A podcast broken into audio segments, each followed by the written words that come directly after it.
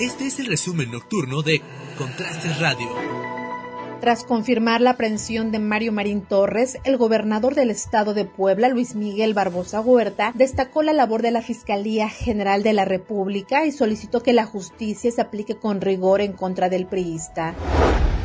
La periodista Lidia Cacho escribió lo siguiente sobre la captura de Mario Marín. La Fiscalía General de la República me avisó en cuanto detuvieron al exgobernador Mario Marín escondido en Acapulco. Llevo 14 años buscando justicia por haber sido torturada por este cómplice de redes de pornografía infantil. Vamos por todo.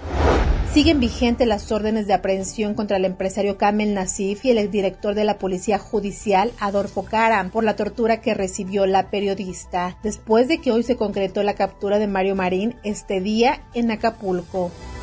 Este es el resumen informativo nocturno de Contrastes Radio de este 3 de febrero. Mi nombre es Dulce Gómez, que pase una excelente noche.